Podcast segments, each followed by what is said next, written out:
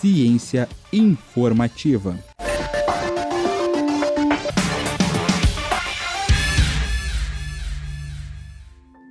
Tomar aquela cervejinha ou vinho no final de semana é um hábito comum para muitas pessoas. O consumo de álcool está presente na humanidade há milhares de anos. Mas você já se perguntou por que as pessoas gostam tanto de consumir álcool?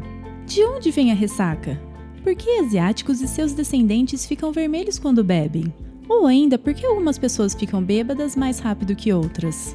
Venha saber a resposta dessas perguntas no texto dessa semana. Acesse cienciainformativa.com.br. Eu sou Maria Letícia para o blog Ciência Informativa.